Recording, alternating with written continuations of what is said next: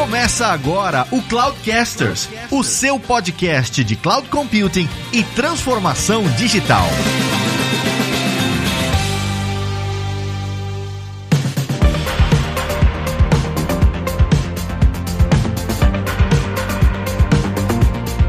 Pessoal, meu nome é Vilázaro Alves e Robert, desculpa por ter errado seu nome. Mas você conseguiu resolver no, depois de 45 minutos de graça. Você não errou, cara. Você não errou, você pronunciou. Ele errou, Robert. Ele errou. Eu te chamei de Rover, eu errei. Ah, não, então você errou pesado. Nossa, eu não tinha nem notado.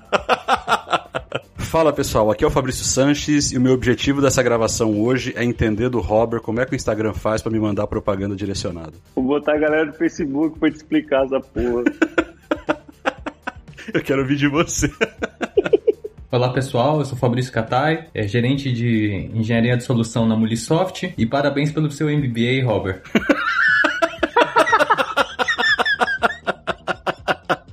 Olá pessoal, Robert Torres, arquiteto de dados na Google. Eu não tenho MBA. Você tem, só não é em dados.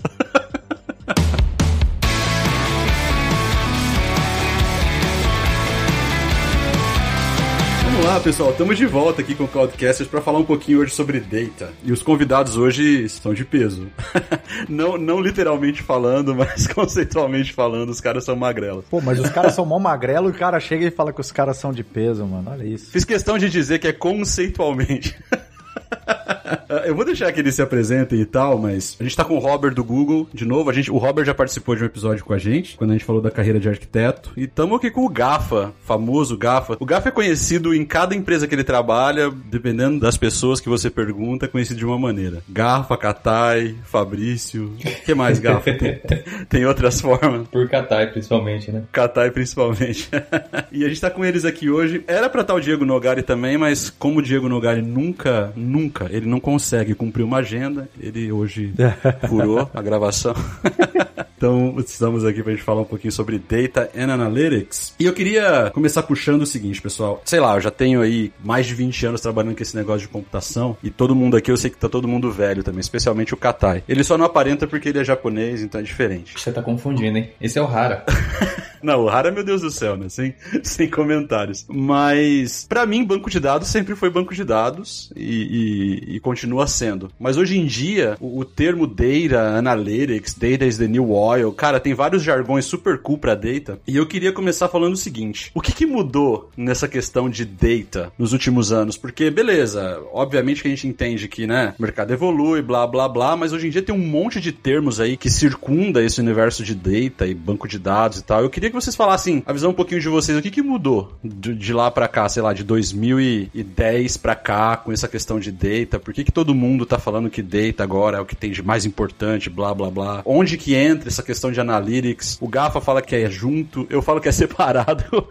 Fala aí, cara. Não, não, é isso que eu queria perguntar. Quando a gente falou da agenda, você falou Data e Analytics. Aham. Qual a diferença entre isso? Eu não sei, vocês são os especialistas. Cara, essa é a primeira pergunta que tá na minha cabeça.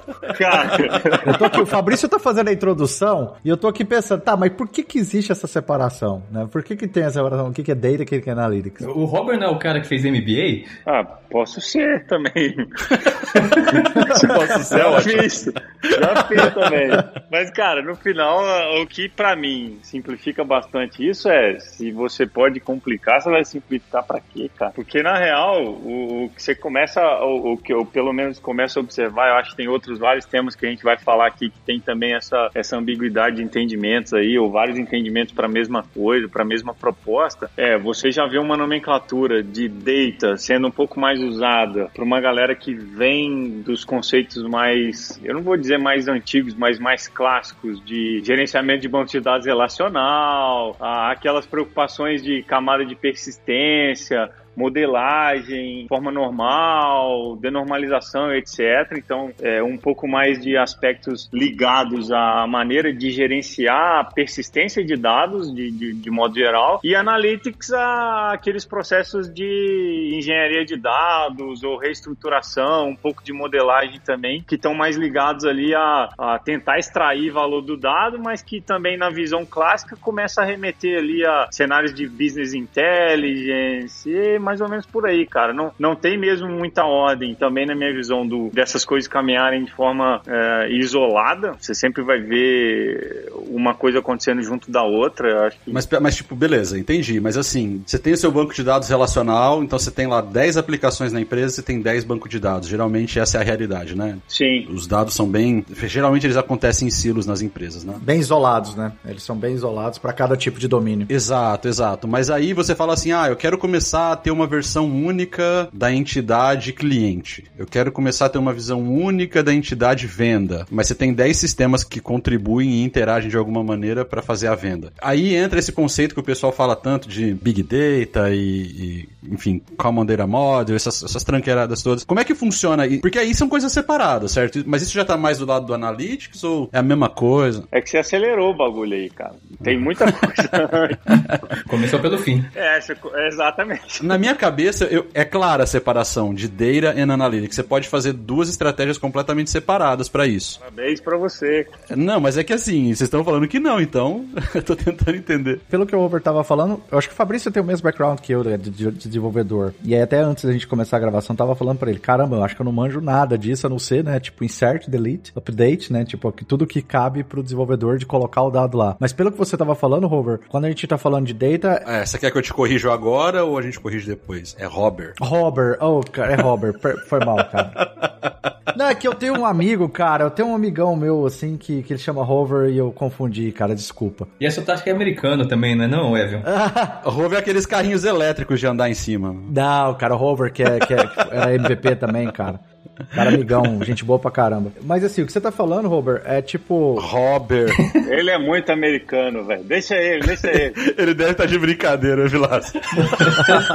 Robert! Cadê o acento no nome, pô? Tá escrito. Robert. Precisa, pô ai, ai. Então, Robert. Aí, ó. Como você tava falando, tipo, data é aquela parte, igual você falou, de que veio lá de algumas décadas atrás, que é toda aquela, aquela preocupação de como que eu coloco o dado em algum lugar, gerencio aquele dado, estruturo aquele dado e mantenho aquele dado atualizado, certo? E a parte de analytics é como que eu analiso esse dado e eu extraio o valor desse dado dependendo da visão que eu quero dar para esse dado. É, sem, sem, sem muita regra, né, cara? Porque é, é o que você observa um pouco mais na divisão que os próprios profissionais no mercado acabam fazendo, mas você tem inúmeras ramificações que nascem daí. Então, a hora que você começa a ver, de novo, num cenário, cenário mais clássico, é, você tem se encaixando ali no, nessa composição de analytics, aquela galera que muitas vezes é dividida num grupo de integração. Então, olha para o cara que está manipulando ferramentas de ETL, ferramentas de pipelines de orquestração de dados como um todo que vão interagir em workflows de outras aplicações, etc. Então, a grosso modo, o que eu acabo pessoalmente observando é profissionais que têm o cuidado e que estão mais associados àquelas posições de gerenciar um ambiente de, de databases, os DBAs, os desenvolvedores que estão mais ali a, atentos às camadas de NoSQL e, e afins, eles acabam se posicionando numa, numa visão de data ah, eu sou o cara de dados dentro da organização. E o pessoal que do outro lado está buscando extrair valor dessas informações, e a ideia de extrair valor é significa, cara, eu vou me conectar nessas várias fontes de dados, eu vou tentar combinar essas coisas, cruzar esses dados, remodelar, reestruturar oferecer uma semântica para consumo lá na ponta. Essa é uma galera que se posiciona mais ali em visões de analytics, e aí formando times de BI e esse tipo de coisa. Que geralmente são times diferentes, né? São diferentes. É, o que acontece muitas vezes, cara, é que as organizações elas ainda se espelham em, em roles. A gente acaba vivendo um, um mundo que já está num paradigma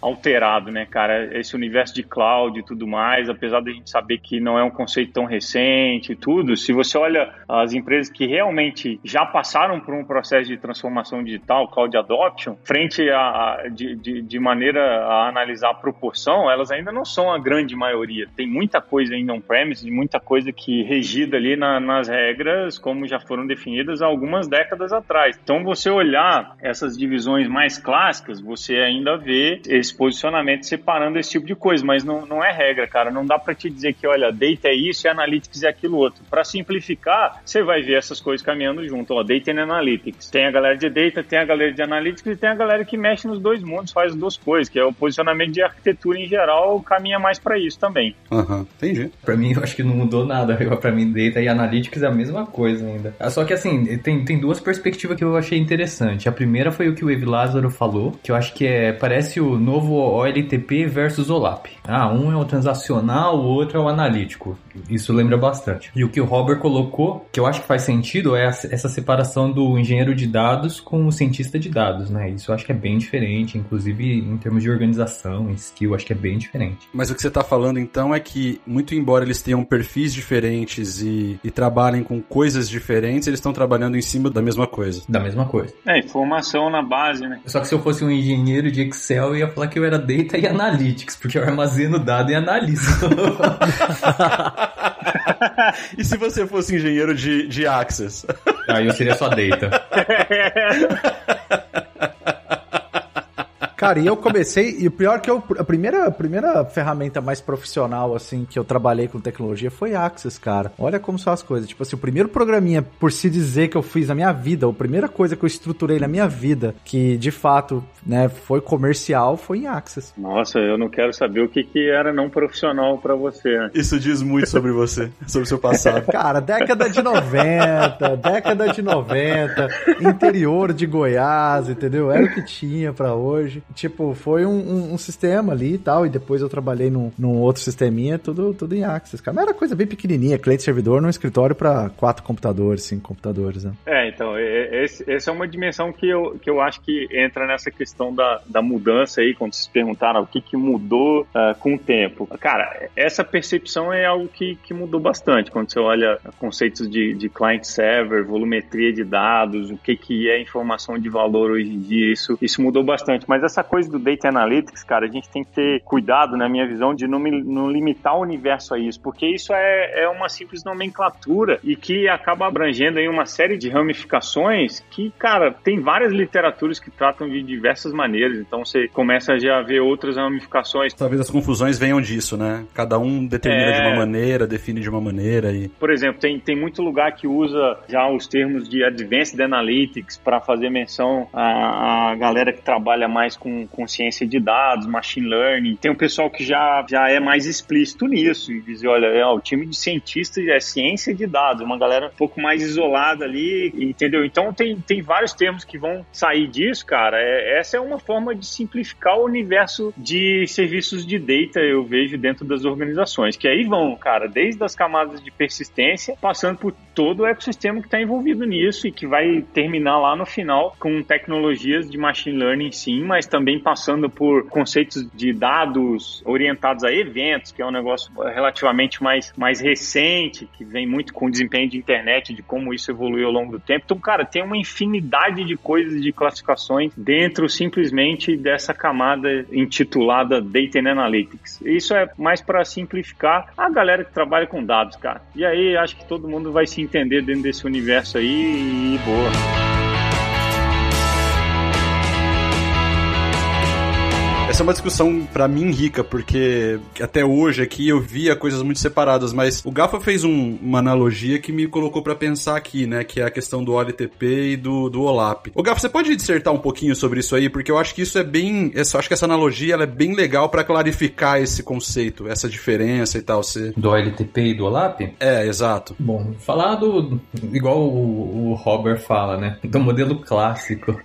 Eu acho que o OLTP é um modelo transacional, onde você se preocupa muito com a latência, de escrever rápido, de ter uma resposta rápida e ser coisas pontuais, né? Você quer fazer uma transação rápida, quer guardar um dado, quer fazer uma telemetria. Então é um banco mais ativo, não necessariamente grande, né? Você não vai ter necessariamente tera de dados, tal- talvez seja menos, talvez seja só o perfil do usuário, mas você quer ser rápido. Acho que essa é a nomenclatura principal do LTP. E do OLAP, você já tem uma natureza um pouco diferente. Você não tem tantos usuários concorrentes, você não tem essa la- latência tão estrita de milissegundos, você já, já aceita gerar um relatório em minutos. Talvez hoje não seja minutos, talvez hoje seja segundos, mas assim, você já quer um negócio mais de forma mais cadenciada, você, você espera mais tempo, pode ser mais assíncrono geralmente são menos usuários. Então, assim, no mundo de banco de dados você tem esses dois, dois conceitos, né? O LTP, o OLAP. E o importante disso é como você otimiza, né? Cada uma dessas cargas. Então, o LTP é, um, é uma otimização bastante explícita em IOPS, em disco, enquanto que o, o OLAP já é um pouco diferente. Você está mais em throughput de dados, como você está agregando dado, uma estratégia mais data warehouse. E isso é um modelo clássico. E, e no OLAP também não tem essa questão do dado online, né? Muitas vezes você também tem, aceita que o dado tem uma, um espaçamento de tempo ali, não é necessariamente online, né? D-1. Agora, no modelo clássico, né? Aí você pega esse modelo mais novo, já todo mundo já quer um Big Data rápido, que já gera os dados imediatamente, mas é... Era meu próximo ponto mesmo, assim. E como é que isso se relaciona com esse conceito de Big Data? Porque hoje em dia você tá falando aí de colocar sistema lendo dado em relatório, ou seja, no próprio sistema. Eu sei que é estranho porque, analiticamente falando, um sistema não deveria falar com uma base de, de Big Data, ele deveria falar com a base que você acabou de descrever aí que né, é otimizada para performance, não para extração de métricas e tal. Eu tenho visto vários clientes desenvolvendo para aplicações falarem com Big Data. Né? Como é que isso se relaciona aí com esse conceito todo? É, hoje, hoje em dia o que, que acontece? Acho que o pessoal já tem.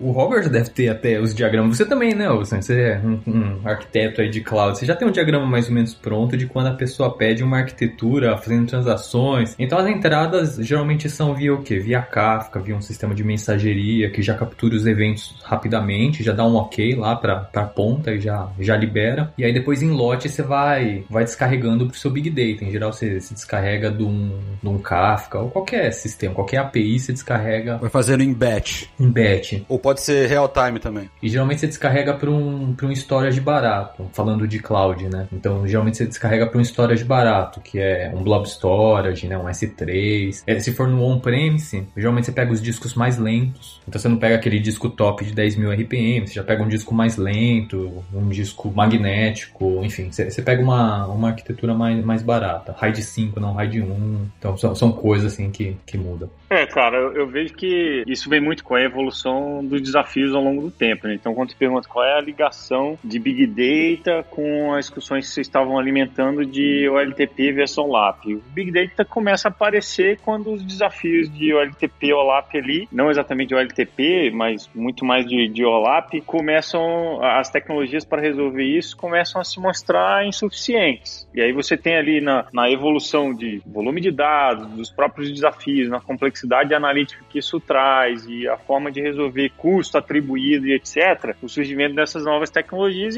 é o que se mostra acontecendo até hoje. Então, uma série de novos desafios vieram em conjunto com as tecnologias de Big Data, muitas delas também, o, o modelo de uso de muitas delas também se mostrou ineficiente, começou a proporcionar outras mudanças ao longo do tempo. Então, a ligação, cara, vem, na minha visão, dessa questão, uma questão de evolução dos, dos princípios e das técnicas técnicas que você acaba adotando para resolver os desafios. Tem toda uma estratégia diferente para estruturar, armazenar dado. Em consequência disso, a forma como esses dados vão ser manipulados, a forma como os processos em lote vão acontecer, também por consequência, o que o Katai acabou de comentar sobre os discos sendo utilizados. Você tem discos operando em conjuntos de servidores isolados, que, que vem também da ideia de você poder utilizar hardware de commodity do passado, cara, em vez de ter uma, uma máquina com uma super capacidade de processamento, eu vou unificar e, e, e criar clusters de centenas, milhares de máquinas que já não estavam sendo consideradas mais no mercado como tecnologia de ponta para fazer esses processamentos distribuídos e eu consegui então avançar com isso ao longo do tempo. Aí, ah, cara, e essas coisas continuam, os princípios básicos sendo considerados, atenção a esses princípios permanece, mas você vê as tecnologias evoluindo ao longo do tempo em ascensão constante.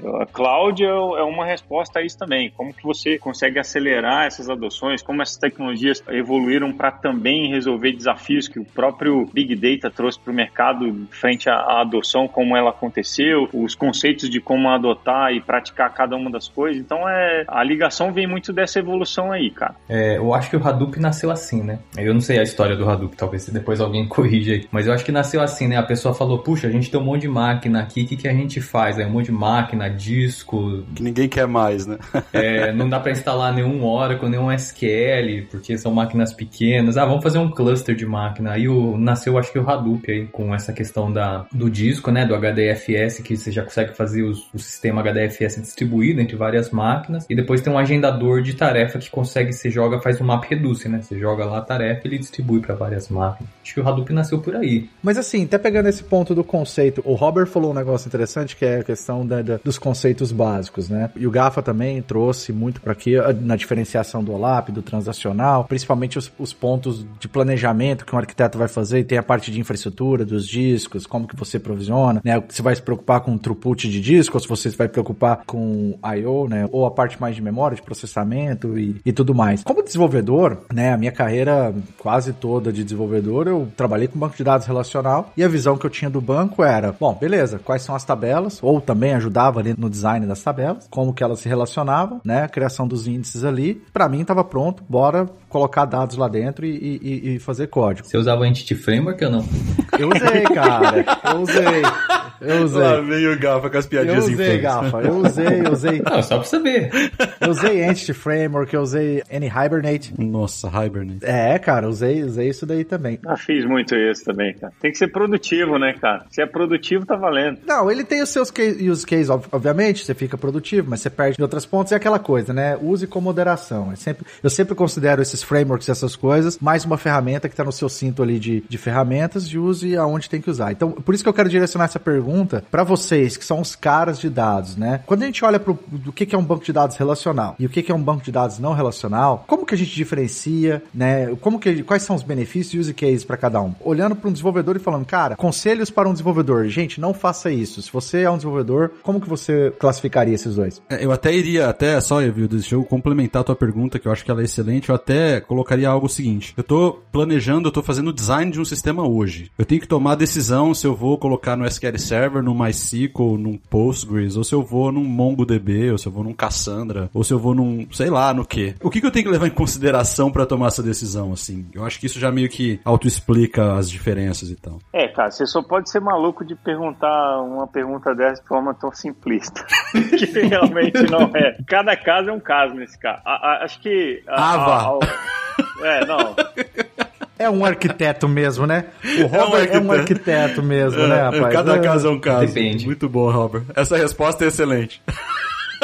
Essa pergunta dá muita raiva, cara, porque você tem que responder clichê, que é um bagulho que todo mundo já sabe. Cara, eu tô confiando, eu tô confiando em você que você vai responder isso diferente, cara. É, então, como, como eu sei que a ideia é provocar para alimentar a conversa e, e, tra, e traz hater depois pra essa bagaça, lá a galera falando, ó, oh, o cara que merda que falou. A gente precisa render, Robert, a gente precisa render, cara, o assunto. Não, se quiser eu tenho uma resposta polêmica, Robert. Sempre vai ser. Há um tempo atrás era mais, de novo, falando da evolução, cara, era um pouco mais simples você decidir sobre isso, porque você tinha os bancos relacionais com uma capacidade mais limitada de operação, quando você olhava custo, capacidade computacional, know-how de, de, time, etc. E aí você vinha o, NoSQL com uma outra estratégia de priorizar a, a forma de, de acesso e consolidação da, da informação. São princípios totalmente diferentes. Então, se você tinha um sistema ali preocupado, colocar um dos pontos aqui do NoSQL, preocupado na época com uma capacidade de ingestão que poderia ser melhor endereçada a volumes que o teu relacional não estava tão preparado para ajustar, era mais fácil você tomar esse tipo de decisão. Falar, cara, eu vou adotar um NoSQL aqui, eu vou pagar algum pênalti na minha estratégia de modelagem, eu vou ter que aumentar um pouco a expertise do time aqui, ou simplesmente criar uma, um, um time um pouco diferente com mais expertise nisso daqui, mas eu vou resolver esse problema. Latência, let, lock, uma série de coisas que o relacional está mais preocupado lá na interação do disco e etc. Mas, cara, esse propósito já mudou ao longo do tempo, porque os bancos relacionais também não ficaram tão parados. Aí, o que, que você começa a, se orientar hoje? É a estratégia de consumo e manipulação do dado que a tua aplicação tem. Mas não só isso, como os teus times tratam isso. Então, exemplos clássicos de utilização do NoSQL. Tinha lá a estratégia dentro do... Imagina o cenário de um, de um e-commerce. Eu acho que esse é o exemplo mais fácil de visualizar analisar a coisa como um todo. Você tem lá, pegando ali no, no cadastro de produtos que você está vendendo no marketplace, a hora que você vai olhar uma modelagem no relacional para cobrir essa coisa toda, falar, cara, ó, eu tenho lojas, dessas lojas tem é, departamentos que representam ali categorias de produto. Depois eu chego no cadastro de produto, que talvez dê para representar melhor esse dilema. Cadastro de produto, imagina que você vai cadastrar lá uma geladeira. Eu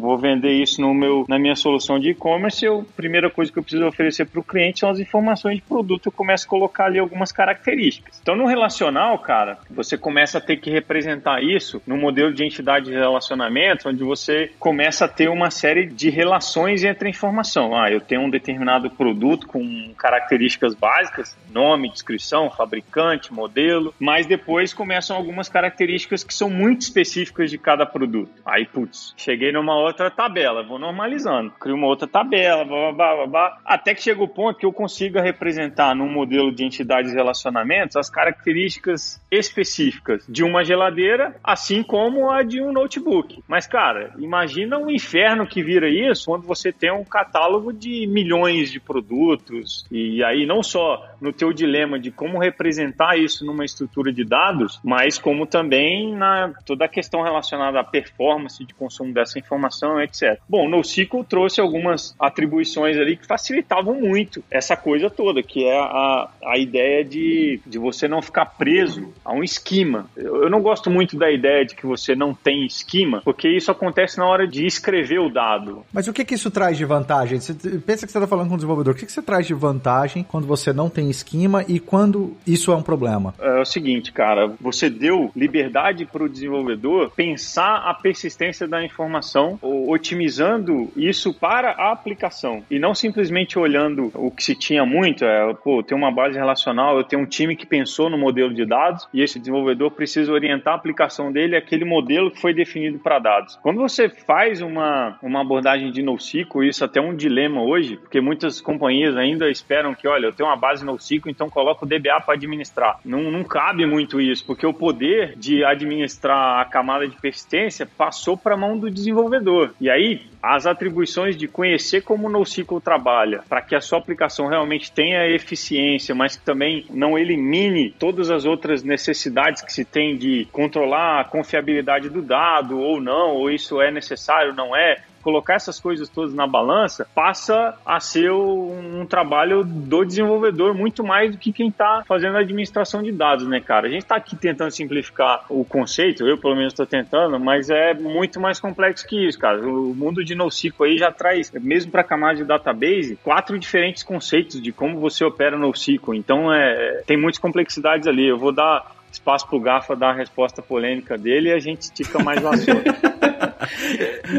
Antes do Gafa dar a resposta polêmica, deixa eu falar uma coisa. A gente tá falando de flexibilidade, então, é isso. Acho que pode resumir o que você falou em flexibilidade pro desenvolvedor, né? Tipo, ah, sei lá, eu mudei a estrutura de produto, para pegar o teu exemplo. Eu não preciso ir lá e alterar o meu esquema inteiro, que vai replicar em todas as linhas. Se tiverem milhões de linhas de produto, eu tenho que replicar aquela coluna para todo mundo. Eu não, eu vou lá e mudo o produto e todo mundo que tá daqui para frente começa a gravar essa coluna nova, esse valor novo, propriedade nova, seja lá como for que você chama. Daqui para frente, o que ficou para trás ficou e vida que segue, não vai paular, não vai crescer e nada. É, isso traz as suas implicações. Eu acho que é importante saber que é, existe uma atenção que tem que ser dada a isso, mas em termos práticos, sim, cara. Você, como você tem liberdade, você não tem que falar, ah, vou fazer um, uma criação de uma tabela aqui e definir quais são as colunas, ou os atributos, ou as, a informação que vai ser persistida. E aí vai depender muito do que você está uh, ah, usando como NoSQL, mas numa base de documentos, por exemplo, a informação que você vai persistir num documento é uma atribuição e é de responsabilidade da aplicação. Então, o desenvolvedor no controle da aplicação ele tem liberdade para definir qual é a estrutura de dados que vai ser armazenada e que precisa ser prevista depois nos, nos outros sistemas que tem por finalidade consumir essa informação para efeito de análise, etc. Claríssimo. Gafa? Não, minha resposta é usa um relacional, Sanches. Ô, Lázaro, você perguntou? Usa um relacional. Pariu. Você tá querendo dizer então que não é pra usar é, não relacional, Gal? A, a, lógica que eu faria seria assim, ó, se, se, você não conhece nada, nada, nada, não tem a menor ideia do que escolher, escolhe o relacional. E aí, você aplica a seguinte fórmula. É bem simples, na verdade. Se, se você tiver mais de mil, mil acessos em uma tabela, mais de mil requisições lá, né? Não, não número de registro, pode ter um milhão de registro, não é isso. Tiver 100 registros, mas tiver mais do que mil, aí você pega essa tabela e começa a considerar ela para NoSQL. Até lá você fecha os olhos. Por quê? É um número mágico aí, ô Sanches. mas tudo bem, você falou mil, mas poderia ser um milhão. Mas por quê? Por que, que você pensa nesse threshold? Por vários motivos, 10 mil. Vou começar com 10 mil. Então, assim, é, por tabela, vou colocar mil. Mas, assim, pelo sistema inteiro, 10 mil. Então, assim, vamos supor que você fale: esse sistema inteiro vai ter mais do que 10 mil acessos. Porque é clique de página. Cada clique de página gera um acesso. Então, vai ter pelo menos 10 mil no banco inteiro. Então, logo de cara, 10 mil eu acho que é um número mágico. Por muito tempo, talvez é, eu fiquei muito tempo nessa era clássica, mas por muito tempo aquelas geladeiras da MC lá, eles conseguiam fazer um acesso até 10 mil IOPS. Então era um número meio mágico. Você pega algumas máquinas virtuais, ainda tem esses limites. Então assim, 10 mil é um número meio mágico e até quando você olha a escalabilidade específica do SQL Server, 10 mil é quando as coisas já começam a não ficar tão boas. Não é que 10 mil é o limite, você consegue chegar até 100 mil, mas assim, a partir do 10 mil as coisas já ficam estranhas, você já começa a ver alguns efeitos. Já exige mais otimizações, a gente já precisa estar tá prestando mais atenção em tudo que a gente está modelando e desenhando dentro do sistema. Você como DBA, não como desenvolvedor. Então assim, o DBA tem que começar a ver uma contenção chamada pagelet, que é contenção em memória. Então olha que absurdo. É tanta requisição ao mesmo tempo que a contenção está em memória, não é nem um disco. Então você fala, nossa, que negócio maluco, a memória é lenta. Como, como que eu vou fazer mais rápido? Então, assim, 10 mil é um número muito mágico do, que eu chamo de limite do banco. De novo, o banco chega até 100 mil, tudo, mas até os 10 mil você já começa a pensar: será que esse não é um sistema NoSQL? Então, até lá você tem um, tem um chão. E a tabela, geralmente mil acessos, é só para não falar 10 mil. 10, 10 mil é um número muito alto. Então, assim, mil é um número, ah, um número X aí que você já começa a ver: puxa, mil acessos é um negócio significativo. Talvez eu tenha que considerar isso para um NoSQL. Então, a resposta, que você está querendo dizer é: você está colocando esses números porque isso é um limite de infraestrutura não é um limite lógico ou, ou porque tem alguma implicação de performance. Não, é só um. Porque o que, que acontece? É... Ó, deixa eu colocar segunda, o segundo critério. O segundo critério é o tamanho da, da informação que você está gravando. E então, assim, se a informação for muito grande, e o grande você, você define o número. E pode ser 8 kilobytes, pode ser 100 kilobytes, 1 mega com certeza. Acima de 100 kilobytes, com certeza. Isso você grava fora do banco. Então, assim, é, o SharePoint da Microsoft grava no banco. Eu acho que é um péssimo desenho. Qualquer coisa que é muito grande, você grava fora do banco. Imagem, documento, grava fora do banco, principalmente hoje. Então, assim, ó, eu seguiria mais ou menos essa regra. Ah, vou começar um sistema, tal, o que que eu uso? Ah, uso SQL Server. Você não, você não tem nenhum detalhe, nada? Usa um SQL Server. Ah, mas tem uma tabela que tem acesso. Qual? É log. Log é muito, muita informação, informação grande, muito, todo mundo vai encostar nela. Ah, coloca esse dado, essa tabela de log fora do relacional. Eu acho que a leitura, a leitura que eu tenho do, do que o Gafa tá falando, Gafa, é, e me corrija se eu estiver errado, é o seguinte: os bancos de dados relacionais e esse modelo tradicional, ele já vem e já está solidificado, já está estável há muitos anos, já resolveu muitos problemas. Você precisa ter uma, uma aplicação, uma solução com uma certa robustez para você começar a enfrentar possíveis problemas que você deva considerar usar um, um NoSQL. E a analogia que eu faço, nós gravamos uma série de, de episódios falando sobre microserviços, e a analogia que eu faço é, cara, não começa com microserviços. Exato. Né? A gente fala muito sobre isso. Não começa com microserviços. Você começa com monolito, depois monolito distribuído, e na hora que você começar a enfrentar determinados problemas, né, sua aplicação chegar numa, numa, numa complexidade, seu time necessitar, o seu negócio necessitar que você tenha domínios com uma granularidade menor, times distribuídos, cadências de deployment é, diferentes em cada time, aí você começa a pensar em microserviços. É fair fazer essa, essa mesma analogia? Com certeza, com certeza. É igualzinho, acho que é, é, é, a mesma coisa, assim. É, eu vejo que tem, de novo, cara, os detalhes do, do cenário vão dizer muito. Tem muita coisa que é mais ou menos por prática do mercado, você já tem ali uma, uma linha para seguir. Como a gente tá falando, né? A gente tá falando sistema de e-commerce. Cara, você já sabe que você vai ter uma.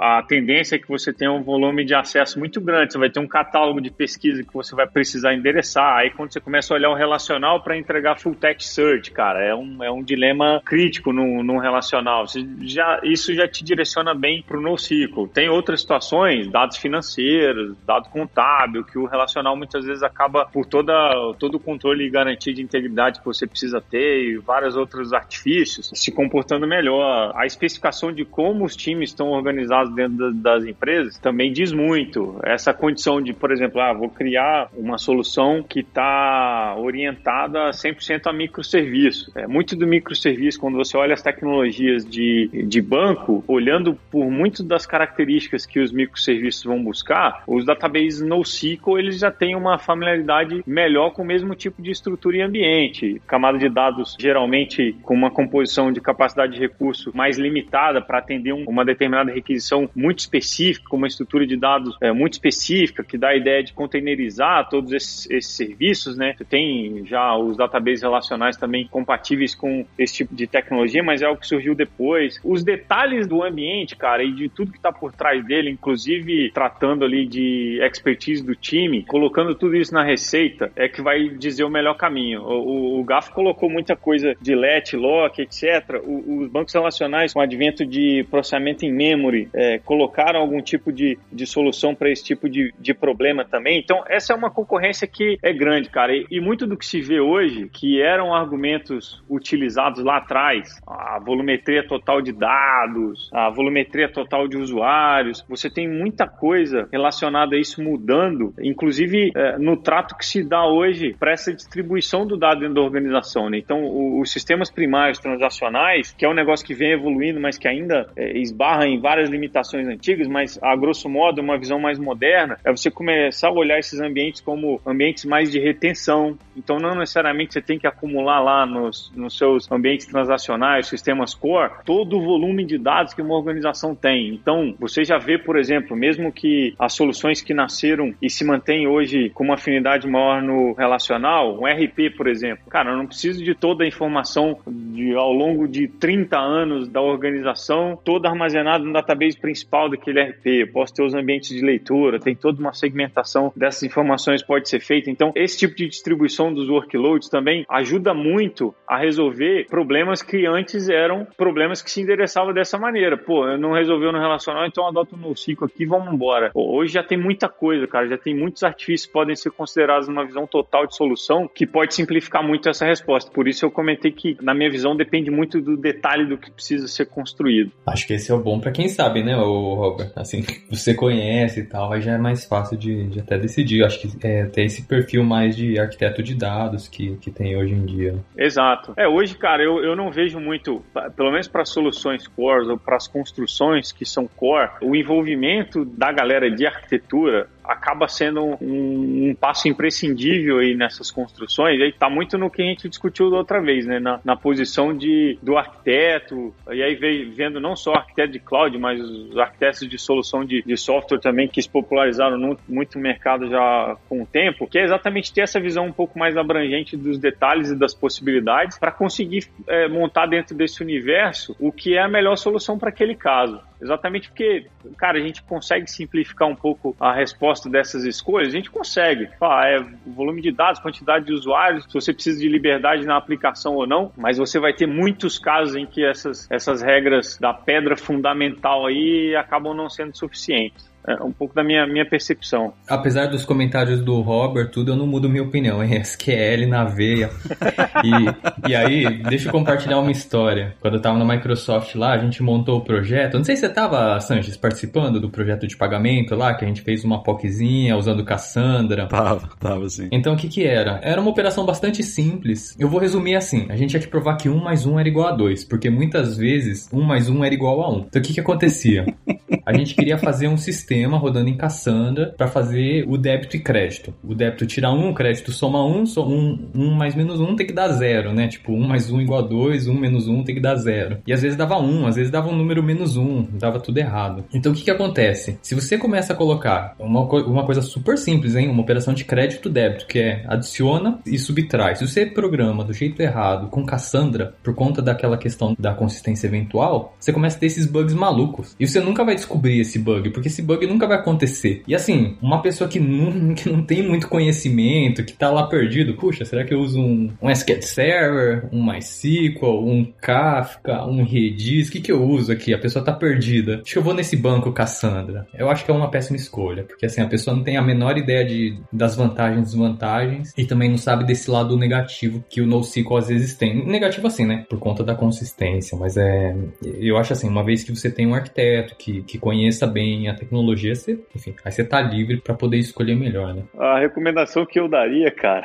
na mesma linha de RFP é não tem os detalhes para decisão, não tome a decisão. Igual RFP, cara. Pô, não, não escreva RFP, cara. Não escreva nunca uma RFP, porque você vai começar a pedir sobre soluções ou pedir informações e detalhamento sobre soluções que, se a organização não está familiarizada, a possibilidade de você cair, como no caso aí que o Rafa comentou, de cair nos problemas, né, cara, que estão relacionados àquele ecossistema ali, é muito grande a possibilidade disso acontecer. Então eu vejo muito por aí, cara. Claro que em situações em que é exército de um homem só, é, o cara mesmo tem que decidir e, ok, vai ser por experimento. E tem algumas aí, algumas das informações que a gente já discutiu aqui, dão base para que não seja experimento, mas uh, acho que a grosso modo os cenários mais críticos caminha sempre por aí, né? É pedir apoio de, do fornecedor, colocar o envolvimento de times externos na discussão, eu acho que a medida é uma medida sempre válida.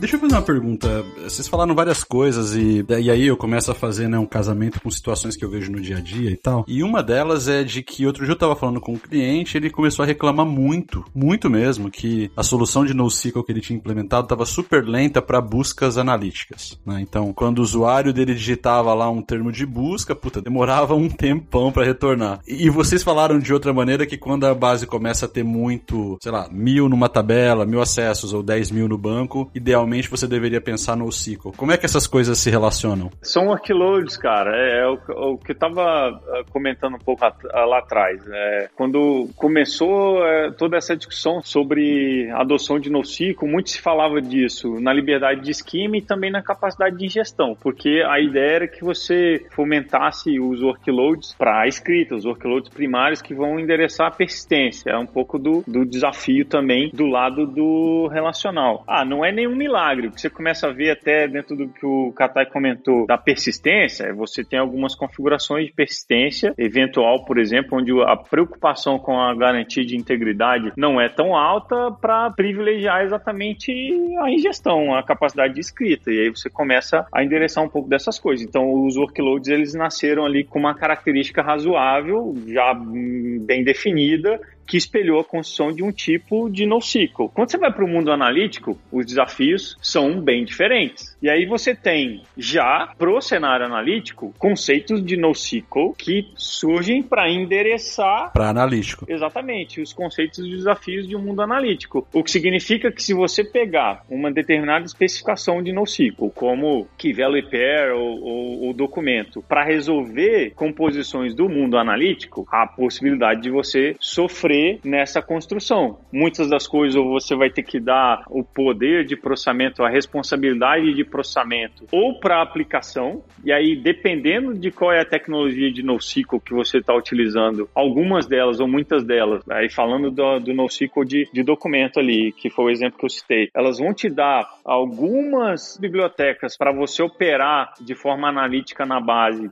mas não é o mesmo tipo de desempenho, elas tendem a resolver algumas questões que são mais simplificadas, você, por exemplo, fazer uma somatória aplicando um determinado tipo de, de filtro. Então, são operações que um NoSQL de documento, dependendo da tecnologia que você está utilizando, vão te oferecer, mas você sabe que aquele é um desenho de tecnologia que esse não é o melhor propósito de uso para ela. E aí surgem as tecnologias, como por exemplo HBase, que já tem uma visão de NoSQL wide column, um próprio uh, Big Table dentro do Google Cloud também, para você endereçar workloads analíticos dentro de uma estrutura de NoSQL. Ainda assim, com algumas especificações, existe uma preocupação grande que os usuários precisam estar atentos em relação à modelagem, a forma como esses dados são indexados, a forma como, à medida em que você opera as consultas que você está escrevendo, é importante que você é, construa essas consultas de forma a conseguir utilizar todos os benefícios que foram pensados no momento em que esse NoSQL foi modelado. Isso é um pouco de é, é uma discussão mais polêmica, que muita gente a gente acabou de falar de NoSQL como uma forma de te dar liberdade e flexibilidade na hora de escrever o dado. Mas a hora que você olha para o mundo analítico, tem sim algumas preocupações de modelagem para o próprio NoSQL que você precisa ter para que você tenha desempenho também nessas estruturas e, e, nessas implementações. Então, não é tão raro assim, tá? Você adotar o NoSQL com o propósito de acelerar muita coisa e depois começar a viver problemas de outros workloads dentro daquele cenário que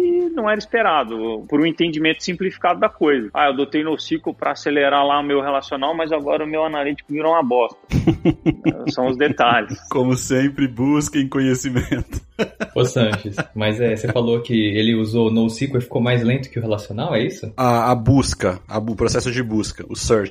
lá vem o gafo, lá vem o gafo. Não, assim, sabe, uma coisa que eu acho engraçado, assim, é assim, é... Principalmente entre desenvolvedor, hein? Entre os desenvolvedores, parece que há o conceito de que NoSQL é mais rápido que o relacional. Eu concordo 100%. Esse mito existe. E aí eu vou colocar uma, uma questão. Por que em 1980 o banco de dados não era um NoSQL? Porque era um SQL? SQL. Por ser mais rápido, por que, que não fizeram? É muito mais simples criar um banco NoSQL que um banco SQL. Menos operação, menos, não é? Mais simplificado. E assim, eu acho que esse é o mito. Não sei, alguém argumentaria com você que é por conta das demandas que vinham naquela época, seriam muito diferentes das de hoje? Menos flexíveis? Não, assim, o que, que acontece? O banco relacional, ele nasceu com o propósito de ser bem otimizado. Então, por isso que tem esse tipo de dado bit. Tem bit, byte, short. Você pode escolher se, é, se vai ser representado por um bit, por um byte. Hoje você não tá nem aí, você fala, ah, inteiro. Ah, mas o inteiro ocupa 4. Ah, mete um double com 8, decimal com 10 bytes, tanto faz. Então acho que assim, o, o relacional ele nasceu nesse mundo onde você tinha falta de memória, falta de, de desempenho, onde você tinha que otimizar o seu hardware. Então, bem ou mal, o relacional é mais rápido que o NoSQL, pegando os fundamentos. Agora, onde que o NoSQL é mais rápido que o relacional? Eu acho que é na, na premissa da consistência eventual. Porque a, a, consistência eventual é o que permite você colocar quatro máquinas em paralelo. Se ficar lento, você coloca oito e vai subindo. Enquanto que um banco relacional não existe isso. Nem o Oracle Hack faz isso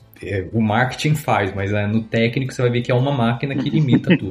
Então o que que acontece? Quando você fala de relacional, o relacional ele, ele é bem rápido. É, e até dá para fazer uma demo. Eu acho que uma vez eu fiz uma demonstração que mostrava assim, o Mongo sendo muito mais rápido que o SQL. Aí depois o Kafka sendo muito mais rápido que o Mongo. Aí o Redis sendo muito mais rápido que o anterior. E aí o SQL sendo mais rápido que o Redis. Sabe? Um ciclo assim, ó. Porque o que acontece é assim, se você não explorar essa questão da consistência eventual, você vai ser mais lento. Igual, se lê chave-valor você lê chave-valor mil vezes de um banco HBase, é super rápido, mas mil vezes o banco relacional é mais rápido. Ele vai lá em uma leitura, já pega os mil registros da tabela e já te, te apresenta. Então eu acho que é muito disso, assim. As pessoas, elas acabam achando que o NoSQL é sempre mais rápido, quando na verdade o NoSQL é sempre mais escalável. Se você desenhar direitinho as arquiteturas, né, as, as estruturas, coleções. E parte do que ele é porque ele é escalável é por causa da consistência eventual. E para quem tá ouvindo aqui agora o episódio e ele não entende muito, o que que seria a consistência eventual. Deixa um leigo explicar. É quando você está disposto a perder alguma coisa em detrimento da performance, certo? É isso, cara. Se você pensar, por exemplo, num. Pensa num ambiente de, de telemetria. Acho que é a forma mais simples de entender isso. Imagina que você está fazendo uma medição, recebendo coletas de medição de, te, de temperatura, para que você consiga regular a eficiência de um, de um ar-condicionado ou o poder de. o deslocamento ali que você vai colocar de recurso para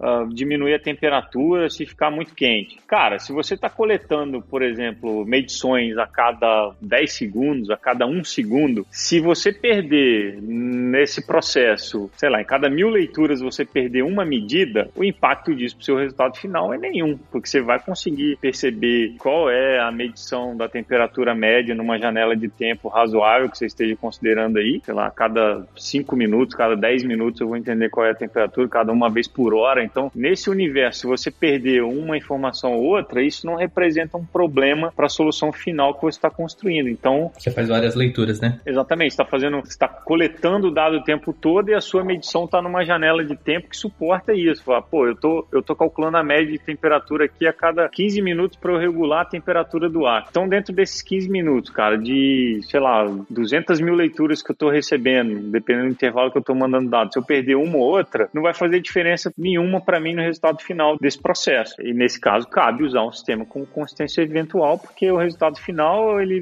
vai ser adequado. Eu, eu, eu tive outra ideia enquanto isso, tava pensando aqui. Uma definição que pode ser 1 mais 1 é igual a 1, por um tempo, porque daqui a pouco ele vai virar 2. Aí, aí esse tempo é o que varia. Então, por exemplo, no banco relacional esse tempo é zero. Então, 1 mais 1 sempre igual a 2, porque naquele instante ele vai ser 2. Agora, no eventualmente relacional, você pode ter um banco fraquinho que em milissegundos ele é 1, daqui a pouco ele vira 2. Como você pode ter um que demora um dia inteiro, né? Aí no dia seguinte ele vira 2. Então ele é bem fracamente eventual. Não, eu acho que a explicação, acho que as duas explicações foram fantásticas. Eu acho que ficou, ficou ótimo. É que eu queria trazer essa visão. é porque eu queria trazer essa visão assim. A gente tá falando, ah, beleza, consistência eventual, mas aquele, aquele ouvinte que tá ouvindo o episódio agora, e aí ele não sabe o que que é. E aí, talvez uma das conclusões que eu. E aí eu vou puxar um pouco. Acho que eu tô meio gafa team hoje.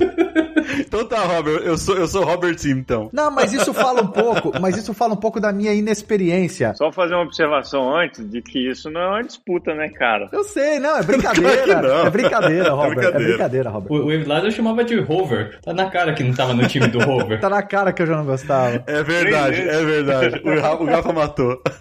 Não, Robert, não é, não é. É brincadeira. Eu falo Team Gafa porque já participei de outras discussões e já vi o Gafa em algumas dessas discussões e ele sempre puxa um pouco pro lado do relacional, do SQL e tal. O Gafa é um velho, o Gafa é um velho, o Gafa é um velho. Aqui. Não, e como a minha experiência também é mais, é mais pro, pro lado do, do, do, relacional, o que eu ia dizer é o seguinte, se a consistência eventual é quando você tem, é, principalmente, ela, ela é você abrir mão, né, da consistência em prol da performance, né, até mesmo você estressar uma, uma performance de um banco relacional como um SQL Server, você tem vários desenhos de arquitetura hoje que te permitem, se você não vai escalar horizontal, mas que seja camada de cache na ponta, até você chegar num ponto que a performance vai ser o, o, o que vai delimitar se você vai para um banco NoSQL ou não, você ainda tem muito, muita lenha para queimar, né? Em termos de arquitetura e deploy. Cara, essa é uma discussão que a gente pode levar por dias, porque é o que eu estava comentando sobre a, a, a evolução da, das soluções e, e, talvez até corrigindo aqui o entendimento, eu não estou falando contra relacional não, cara. Eu acho que... Cara, a gente tem que render, a gente tem que render. É que assim, eu e o eu, eu, eu, eu vou abrir o jogo aqui. Eu vou abrir o jogo. Eu, Fabrício, a gente tá fazendo um curso de youtuber e de rede social. Atão? Aí pra render, pra render, os caras falaram, cria polêmica,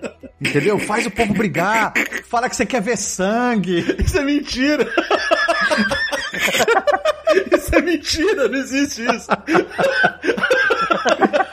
Ai, meu Deus do céu, o Evilázar tá maluco. Eu quero ver sangue. O ponto, cara, ó, as tecnologias, quando a gente olha mundo relacional, cara, são tecnologias que continuam evoluindo absurdamente. Quando você olha a capacidade de, do próprio SQL Server, do Postgre, bibliotecas de geofencing, cara, é um poder de capacidade computacional e de solução de problemas e desafios sobre dados impressionante. Agora, e sempre foi ao longo de muitas décadas. O que a gente precisa só reconhecer são os desafios do cenário que está posto. Então, dentro do que a gente estava falando aí de consistência é, eventual, a própria movimentação que desenvolveu os recursos de in-memory database dentro do SQL Server, por exemplo, a gente tem, tem várias coisas sobre esse conceito. Se a gente for olhar tecnologias que nasceram lá com patentes da Sybase, por exemplo, você vai observar database uh, em memory já no início dos anos 2000. Então é uma coisa que já vem acontecendo há algum tempo. Mas se você olhar principalmente a técnica de database em memory dentro do SQL Server, que também é impressionante, onde você consegue reservar e dizer exatamente. Você não está falando de um database em memory essencialmente, você está falando de objetos otimizados para operar com memória. Então, dentro de um mesmo database, eu posso ter as tabelas tradicionais lá operando em disco, eu posso eleger algumas tabelas de retenção que são críticas para o meu negócio, para minha aplicação, e essas tabelas vão transacionar em memory prioritariamente. O que acontece com isso, inclusive, é que você tem a opção de trabalhar durabilidade. Você pode ter ali tabelas que estão olhando durabilidade para esquema apenas. Ó, eu não tenho a durabilidade do dado. O que, que significa? Cara, se em algum momento eu precisar dar boot acontecer alguma coisa no ecossistema que aquela base precise ser reiniciada ou eu tenho falhas na operação da engine do banco, à medida em que esse banco volta a operar, aqueles dados que estavam acontecendo ali dentro, eles seriam perdidos. Então, num, numa analogia de conceito aqui, você poderia imaginar que aquele é um artifício que foi usado numa condição onde caberia um banco de consistência eventual, que a gente estava falando aí das próprias medições de telemetria e a capacidade de operação em memory no próprio SQL Server, ainda que com uma base uh, relacional, o, o, simples ganho que ele consegue te dar em razão de eliminar uma série de controles que antes eram necessários uh, na operação da engine do banco com disco, já te dá um ganho de capacidade de ingestão absurdo. Ele supera milhares de vezes o que você tinha uh, numa operação tradicional de banco operando com disco. Então, cara, é, o dilema da escolha aí realmente está, na minha visão, muito ligado a características dos cenários, porque você consegue, salvo algumas características de condições, como a gente colocou lá do, do ambiente de e-commerce, que já segue ali uma, uma receitinha, tem outras soluções também que tem um pouco de receitinha da onde você vai direcionar a coisa, tem várias características ali que, cara, da mesma maneira que você constrói de um lado, você poderia construir do outro, e eu acho que tem muitas variáveis envolvidas nessa decisão. Não, Robert, eu ia falar oh, que eu tô mudando de time, então, só pra dar uma ponta aqui pra sair do time David Lázaro. Tô no time Robert agora. Robert, Robert. Robert. Robert. Porque, ó, por exemplo, vamos pegar agora o outro lado do relacional, né? Eu acho que o relacional não é só a questão de performance, o, o ponto negativo, que às vezes o pessoal comenta, mas eu acho que é questão de preço também. Então vamos supor que a gente fosse pegar um, um sistema, fosse montar, muito provavelmente eu faria com NoSQL. Por quê? Por causa do custo. Aí qual tipo de custo que estaria envolvido? Então, por exemplo, você pega um catálogo, uma vitrine, catálogo de produto, quase todos esses catálogos que são armazenados em banco relacional, você olha o campo, é um campo XML. Para não falar que são todos XML, agora tem uns campos que são JSON. Mas assim, são campos que não, não faz sentido estar tá dentro de um SQL. Não, não faz. Pois é, é, é estranho mesmo. Aí você fala full text. Full text do SQL funciona, é bom, só que para que o full text funcione, você tem que ter uma tabela com aquele dado gigante. Aí já quebra a regra. Então, vai para o NoSQL. Aí você precisa fazer um enfileiramento, aí tem o Service Broker da Microsoft, mas ninguém usa. Então, para que, que eu vou usar essa feature que está descontinuada? Pega um produto de fila. Então, assim... Isso seria o tiozão querendo modernizar e ficar jovenzinho, mas ele é um tiozão? Essa é uma pergunta honesta, Gafa. O Gafa silenciou.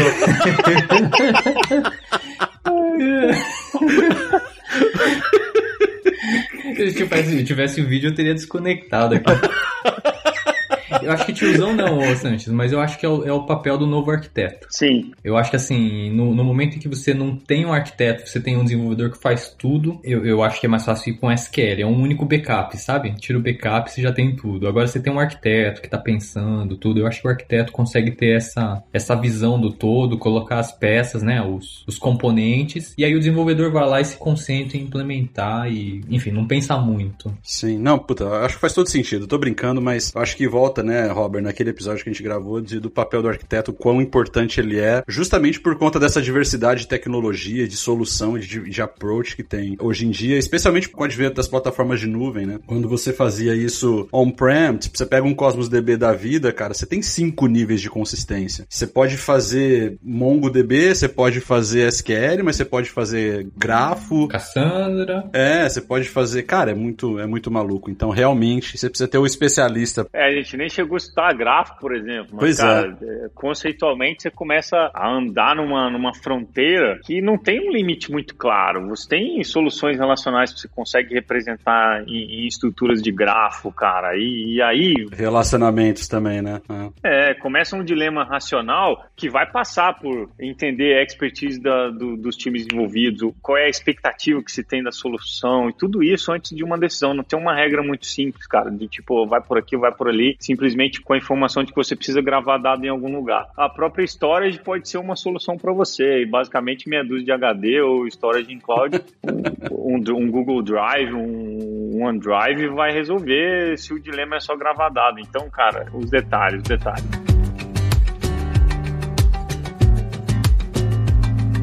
Eu quero passar para o próximo tópico, porque a gente ficou concentrado só na parte do dados da discussão e todos nós já vimos que são separadas as conversas. Né? Não era a mesma? É...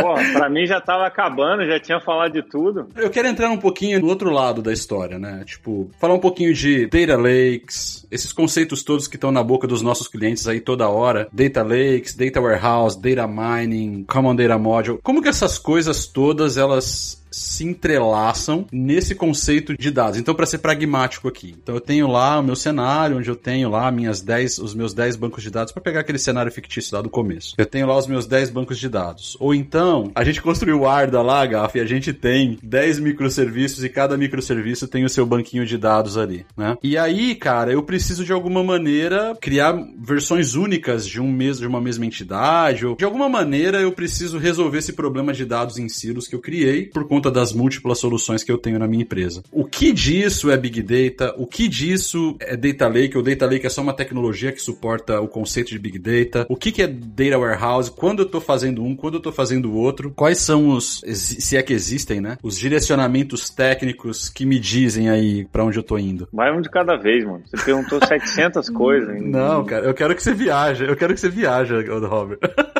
Eu vou fazer um comentário, então. Ah. E eu deixar o Robert responder o resto. Mas assim, para mim, o desenvolvedor chega até o Kafka, até uma API. Caiu na, na, no Kafka, caiu na API, dali para dentro é o Data Lake e, e você esquece. Pô, essa é uma perspectiva interessante. Ah, essa é uma perspectiva interessante. Isso que o, que o, que o Katai descreveu, cara, é um pouco da, da visão mais moderna do, do mundo de aplicações integradas a dado, que é a visão de aplicação orientada a evento, né? Então, realmente, se você partir desse, desse princípio de que o evento é o dado em si, ou pode ser uma representação do dado em si, além de outros vários eventos que a aplicação tem que podem representar várias coisas, mas você deslocou a, a informação para um componente de, de mensageria e a hora que você precisa resgatar uma determinada operação, ou mesmo essa transição com componente de, de mensageria, você tem uma inteligência formatada em API que te entrega isso, cara, o resto é back-end de manipulação de dados. Agora, quando você entra nesse embrólio todo que você criou aí, falando de Big Data, de Data Lake, que desse tantas semânticas numa coisa só, tem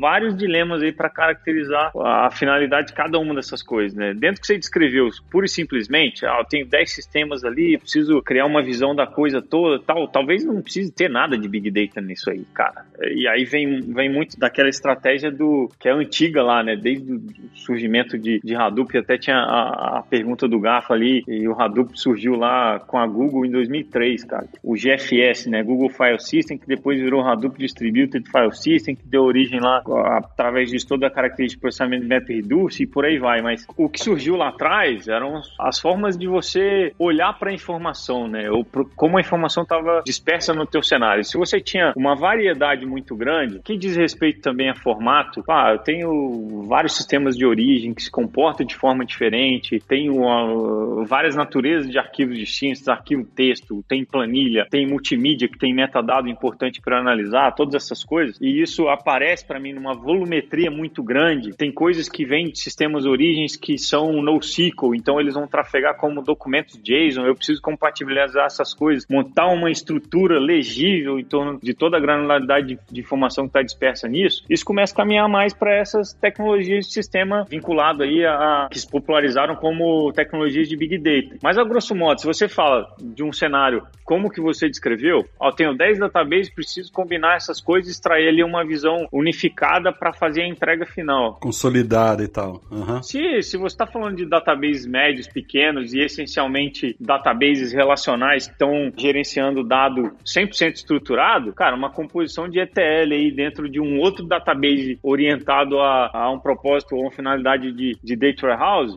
resolve o problema para você. E, e, essas peças, cara, no bolo, elas acabam sempre fazendo parte do, do tabuleiro. Então, quando você traz, olha, tenho muita volumetria, todos os aspectos de uma solução de, de Big Data, ainda vão existir vários desafios ali sobre que tecnologia utilizar. Então, criou um ecossistema ali e hoje os mais populares ali são os ecossistemas baseados em Spark, então, por conta também da flexibilidade de implementação que você tem, da própria performance da tecnologia e tudo mais. Primeiro desafio desafio que, que acontece para você. Imagina que você adotou Spark e você entende que ali o dilema de manipular informação e fazer todas as combinações que você precisa até conseguir disponibilizar esse dado para o usuário, essa é uma tecnologia que resolve esse propósito. Só que quando você fala, olha, qual é o primeiro passo? Eu preciso obter as informações, é tratar ali do que comumente é reconhecido como a categoria de ingestão de dados. Eu preciso tratar a ingestão, é pegar a informação desses vários databases, esses vários sistemas que eu tenho e trazer para consolidar num, num, único lugar. Você entra num, num dilema de escolha de que tecnologia utilizar para esse propósito. Cara, o próprio Spark é um componente que pode resolver isso com várias bibliotecas e vários conectores já nativos, podem se conectar a bancos relacionais, etc. Você tem as tecnologias que nasceram dentro do ecossistema Hadoop com esse propósito também. Scoop, por exemplo, é um exemplo disso, que você pode construir ali os seus pipelines de movimentação de dados e tem as ferramentas de ETL com conceitos de LT também, que nasce da ideia de você vou obter o dado das origens, vou carregar primeiro num determinado destino e nesse destino eu vou usar uma capacidade com conceitos diferentes para fazer todo o processo de transformação que eu preciso. Para que as transformações, se a gente está falando de um volume considerável de dados, elas não se limitem à capacidade dos servidores que estão hospedando a ferramenta de ETL que eu adotei. Então, nisso nasce o conceito de, LT que se aplica também. A transformação é depois da carga. Aí já tem um dilema grande, cara, de que ferramenta, qual ferramental que você vai escolher para isso. E aí se tenta uh, muitas das variáveis que a gente já falou antes qual é a expertise do time, como esses times estão distribuídos, se é uma tecnologia difundida dentro da equipe. Então tem espaço para essas duas coisas. Você entender que tecnologias você vai adotar na camada de, de ingestão para cumprir a ideia de obtenção de dado e armazenamento num determinado volume. A capacidade de armazenamento já vem, ela se simplifica um pouco, porque ela vai depender de como você está construindo essas coisas. A gente está falando de um ambiente on-premise, a gente está falando de um ambiente de cloud. O desafio em cloud ele é muito mais simples. Eu acho que cloud acelera muito essa adoção e a maneira como você vai construir essas soluções. Então, simplifica de várias maneiras. A gente poderia ficar falando isso aqui também até amanhã, de como o cloud simplifica tudo isso, mas uh, acho que o principal ponto é simplifica e vai por aí, cara que daí é, vai ser sempre o melhor caminho. Simplifica por um lado, mas também em algumas arquiteturas também pode complicar, né? Uh, não vou nem entrar tanto nessa, nessa questão, mas eu também. Não, não complica não, cara.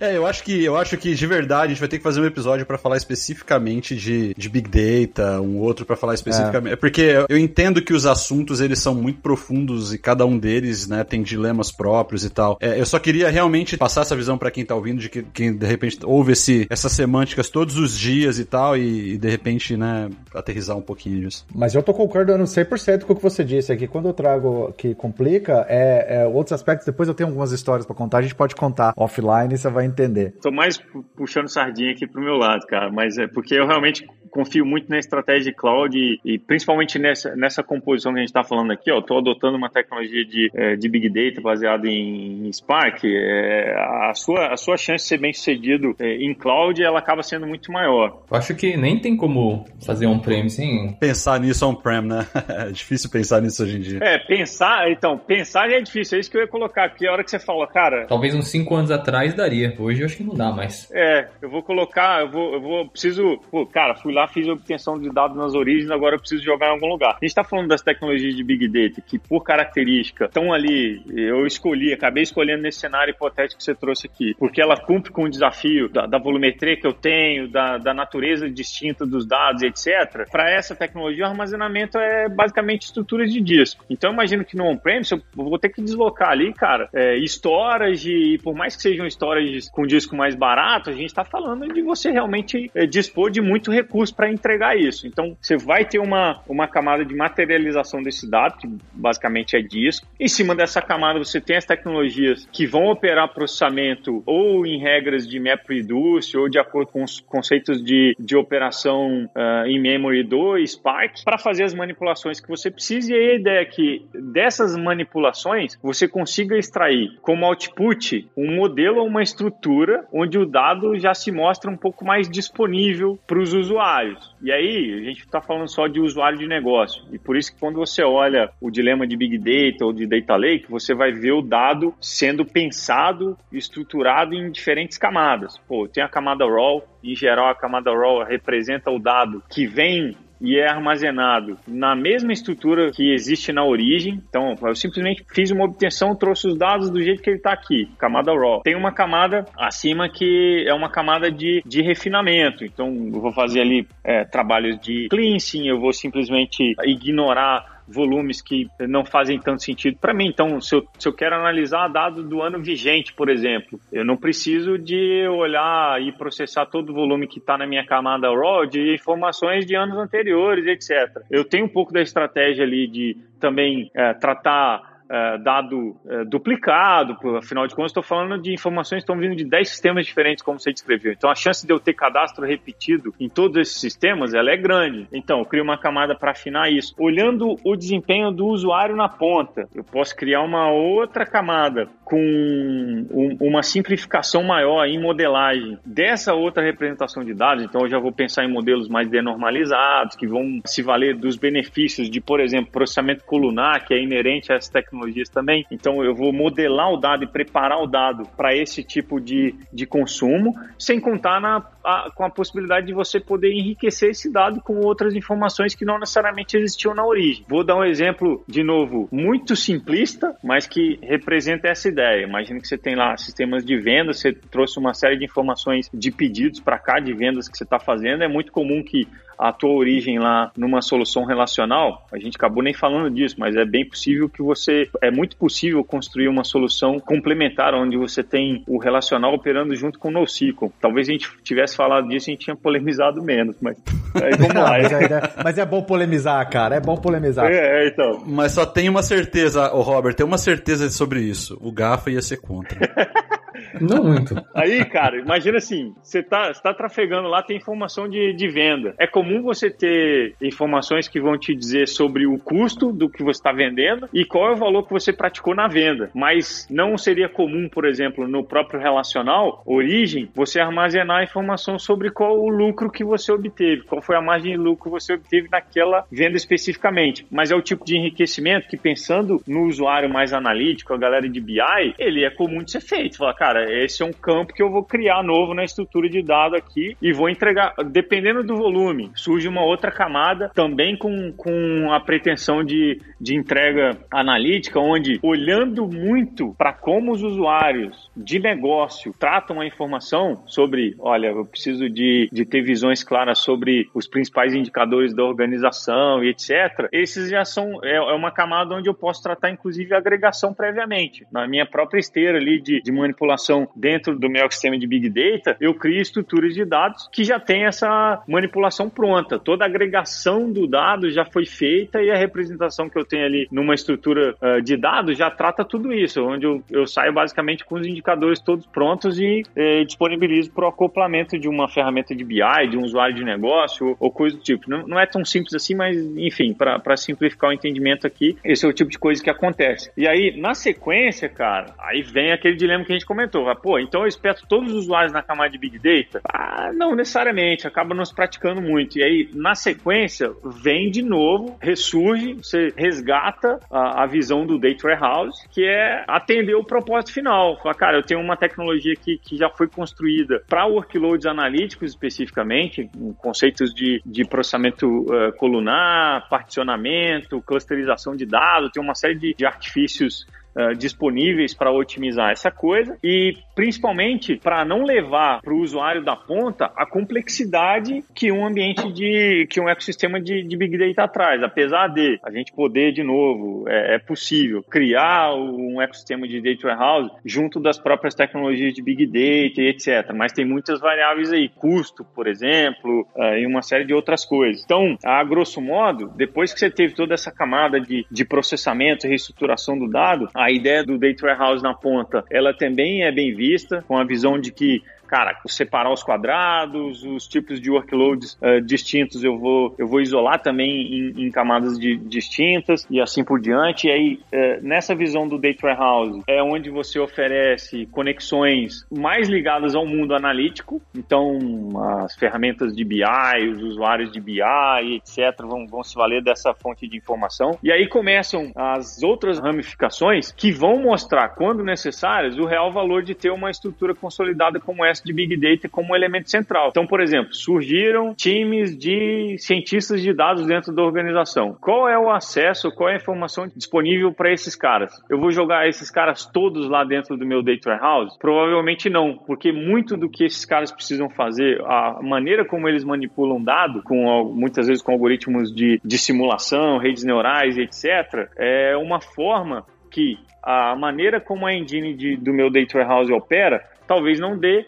eficiência para o que esses caras precisam construir, para a forma como eles eles precisam construir isso. Tem muito dilema para discutir aqui. Por exemplo, o BigQuery ela é uma solução de mercado que resolve muito bem todos esses dilemas, tanto da camada de, de Big Data quanto do DW e ainda oferece uma série de recursos para o cientista de dados. Estou simplificando aqui um pouco a visão do conceito para não entrar muito em funcionalidade de produtos específicos, porque daí também a gente começa a polemizar mais ainda aqui. Mas, enfim, se você começou a ver um grupo nascendo de cientistas de dados, eles começam a se valer da informação que está centralizada também nas diversas camadas do seu data lake e ele começa a extrair valor dessa mesma área. Mesma coisa quando você falou de visão única de informação para integração de aplicações, etc. Começa a nascer um pouco que você comentou lá atrás, como um data model, a visão de camadas de dados mestre, etc., que não é um conceito que vai ser válido para toda a informação que você está gerenciando, mas sim para a grande maioria das informações que são corporativas, se você olhar um, numa perspectiva ali de, de, dado cadastral, dado de domínio. É que, tipo, globalmente são intercambiáveis, né? Assim, é, não, que o Robert detalhou todo o negócio da Data Warehouse e tudo, mas eu acho que esse mundo de dados, assim, e analytics, eu acho que ele pertence a uma diretoria. Geralmente geralmente. E a parte de desenvolvimento a outras diretorias, mais de uma geralmente, mas geralmente são bem segmentadas, assim, diretoria de dados. O, se o Nogari tivesse aqui, eu acho que ele seria um bom exemplo, né? Porque eu acho que ele fica lá no Seik, lá no Jabaquara, e os desenvolvedores geralmente ficam lá no, na Avenida do Estado. E geralmente tem uma interface entre eles, e eu acho que hoje é um ponto de dor que não está resolvido. Então, por exemplo, quando a gente fala de Common Data Model, parece que é uma palavra meio na moda, mas não tem uma solução, né? O pessoal fala, fala, mas não tem muito. Não é um MDM, é corporativo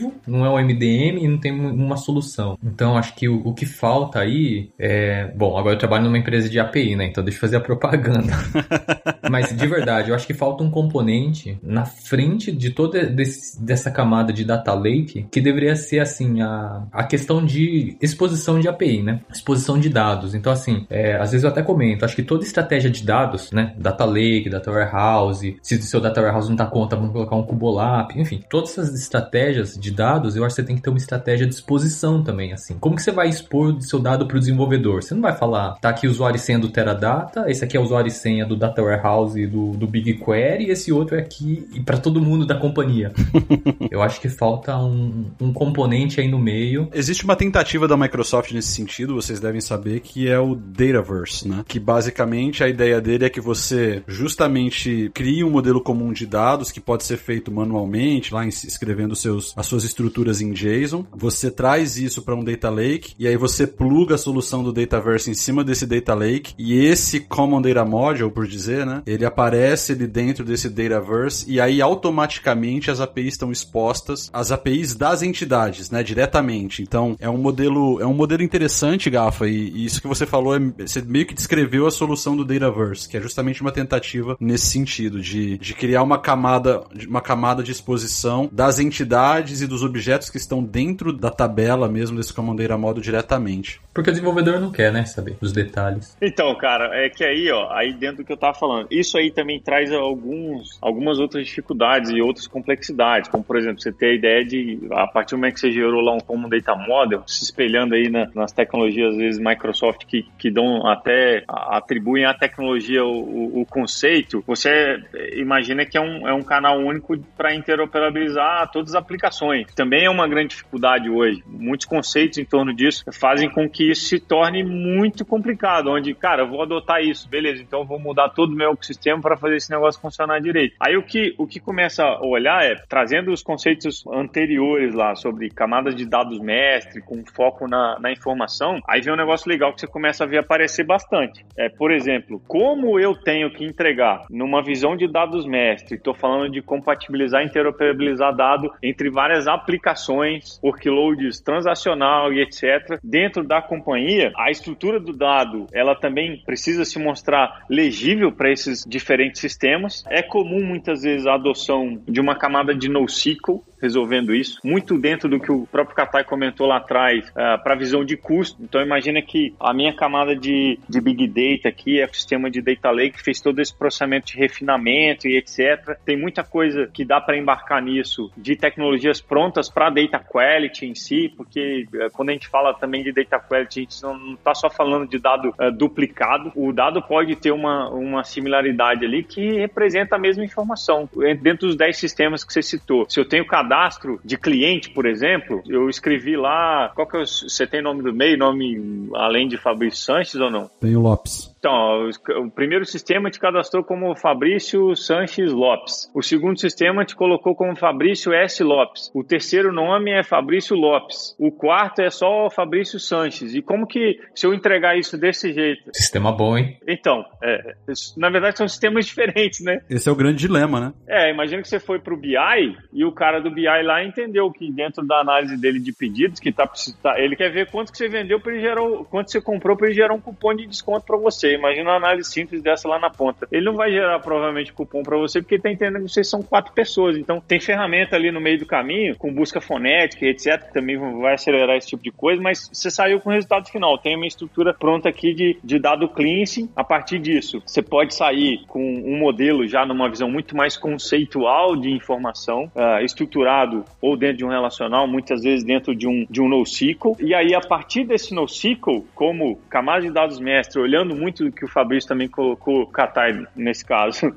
colocou lá atrás de, do desenvolvedor usar componentes de mensageria e API, cara, depois desse NoSQL é, é comum você criar camadas de API que vão funcionar como microserviços, representadas depois por assinaturas dentro de uma solução de API Management, exatamente para você ter essa interoperabilidade e uma estrutura representada como uma camada de dados mestre na organização. E aí as suas aplicações vão operar sempre conversando com APIs. Mas, de novo, cara, a gente é, é toda uma esteira que apesar apesar da gente tentar representar aqui de forma muito simples, tem algumas complexidades embutidas nisso daí, que os detalhes do cenário, o entendimento dos conceitos de como cada uma das coisas opera faz muita diferença. Nessa, nessa visão, por exemplo, de camadas de dados mestre, citando um exemplo de novo de tecnologia do mercado, existe uma solução que pode ser vista como uma plataforma de gestão de, de dado analítico que é, se chama Looker. A grosso modo, se você for procurar Looker, é, basicamente você vai reconhecer ali uma, uma, uma solução de data visualization. Tem uma bem boa que chama Power BI. Também, eu acho que, acho, que a, acho que a grande diferença aí. eu tô brincando, Robert. Esse é só um ponto que eu acho que é interessante para vocês todos. É, dentro do, do Luca, você, a partir da, da construção de modelo, que é, imagina que você está estruturando uma representação para a informação que você quer entregar. Ele entrega um barramento de serviço. Então, nessa ideia de camadas de dados mestre, muitas vezes, para interoperabilidade entre aplicações corporativas, etc., essa camada, esse barramento de serviços dentro dentro do Looker, que surge a partir de, uma, de um modelo semântico que você constrói para representar a informação que você quer entregar para as pontas, pode ser um artifício para dar ganho de produtividade. E assim, todas as outras tecnologias têm esse tipo de artifício disponível, onde a partir do momento em que você modela uma estrutura de dados comum, ele gera para você os serviços possíveis dentro para representar aquela estrutura de dados para que você consiga utilizar a interoperabilidade, porque a gente está simplesmente falando que depois que eu disponibilizo a aplicação, é, entregar essas a, a estrutura de dados, entregar essas informações como serviço, também é um salto, cara. Também envolve um, a gente poderia caracterizar até como um projeto. Ó, eu preciso abrir um projeto aqui para criar as APIs que vão representar e permitir que eu entregue as informações que eu estruturei na minha camada de dados mestre. Então é, um dilema aí que pode ser é, facilitado por, por algumas tecnologias disponíveis no mercado também, mas a grosso modo, fim a fim. E também já tem arquiteturas, né? Sim, sim. também já tem arquiteturas também que você foca isso, né? Uma arquitetura, tipo, esse é um problema, na verdade, a gente já tenta resolver há muitos anos. Se você voltar lá em SOA, na década, mesmo na década de 90, tinha uma ideia de, de um serviço chamado serviço entidade. Você tinha um serviço entidade, serviço tarefa, você tinha um, né, e, e, assim por diante. E a ideia do serviço entidade era representar entidades de, diferentes de bancos, era abstrair entidades independente de quantos bancos você estivesse usando. Se você joga o conceito de um service bus em cima, que a intenção dele era justamente esse barramento, abstrair ainda mais uma camada para você não enxergar o serviço direto, né, para você que é hoje, você resolve isso também com API management, você tem outras coisas. Era um pouco dessa ideia. É que a gente não tinha a pluralidade de bancos, de modelos de banco de dados que nós temos hoje. Então, quando você começa a trazer tudo que a gente já discutiu aqui, né, nesse episódio, de diferentes tecnologias, modelos de banco de dados, nuvem, armazenamento e tudo mais, aí a gente, entre aspas, voltou parte desse, desse desafio aí algumas casas para trás, porque agora o desafio ficou bem mais, bem mais complexo. Mas assim, dá para gravar mais uns quatro episódios aí, só para poder falar. Fácil. Cara, eu aprendi a ser absurdo.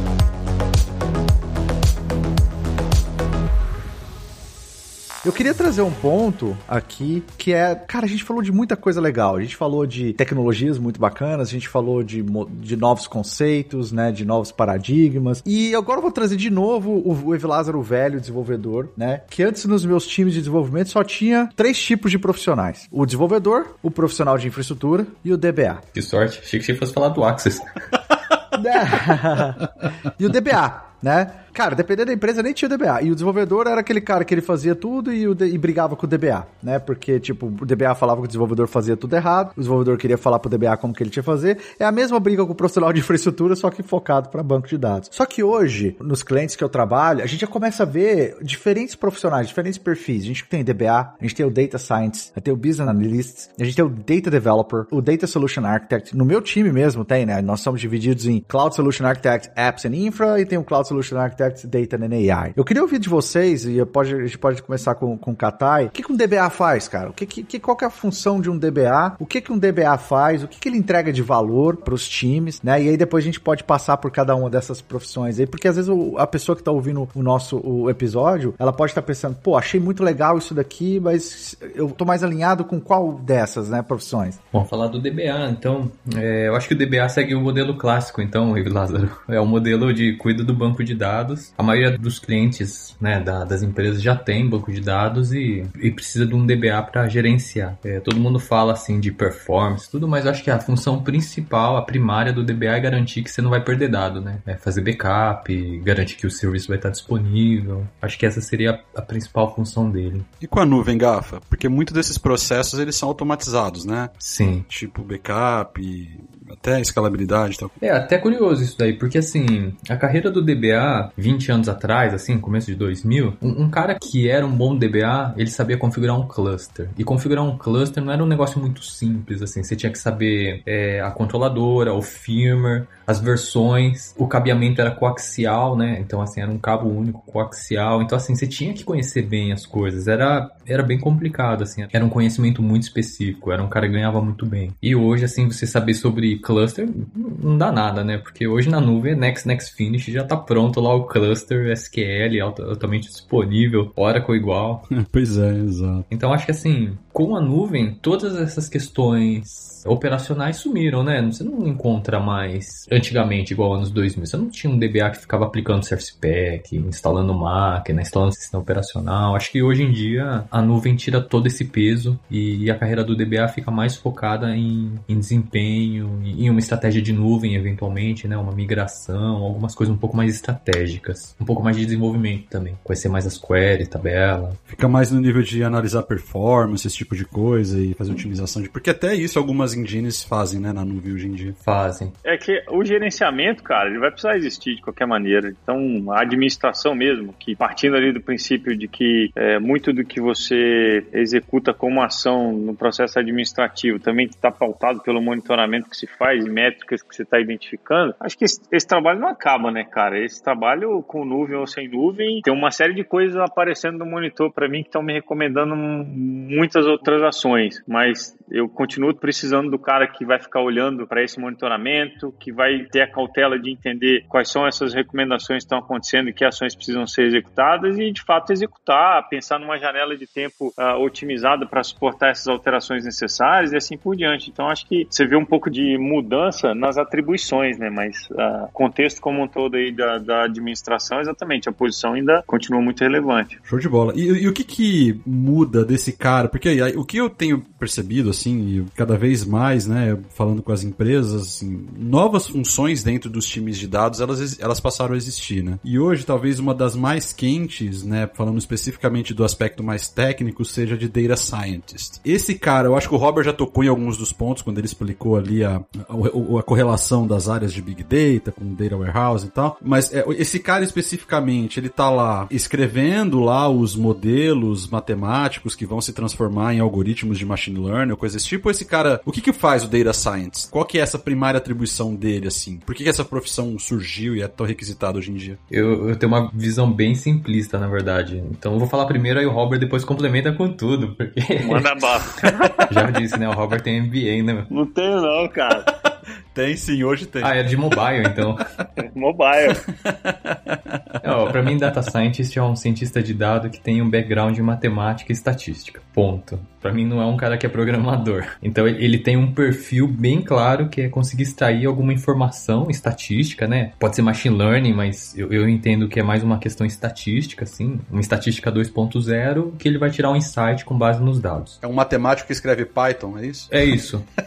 Um estatístico. Pode escrever estatístico. Um estatístico que escreve Python e R. Pra mim é isso. A, a, base para mim é estatística. Se eu tivesse que contratar, eu contrataria um cara de estatística, não ou matemática, não um cara de programação. Ou seja, para um cara que quer entrar nessa área hoje, ele fala assim, ó, beleza, eu quero ser um data scientist, ele tem que começar, né, se aprimorando aí na questão mais matemática, estatística antes dele entrar em outras. Acho que na, na definição teórica tá, cara, muito perfeita aí. Agora, eu não me precipitaria a esse ponto dentro do que o Lázaro comentou, assim, cara, vou contratar um cara, então eu contrato um, um estatístico. Vai depender muito do que que você quer explorar a partir disso, cara. Porque hoje, eu comentei isso da, da outra vez até, você tem uma série de recursos nas principais tecnologias de gestão de dados, manipulação, data lake, etc., que podem encurtar e facilitar muito essa esteira. E aí, quando você olha para o estatístico, você começa a ter que combinar esse know-how com várias outras coisas, como, por exemplo, conhecimento do negócio da companhia. É, pô,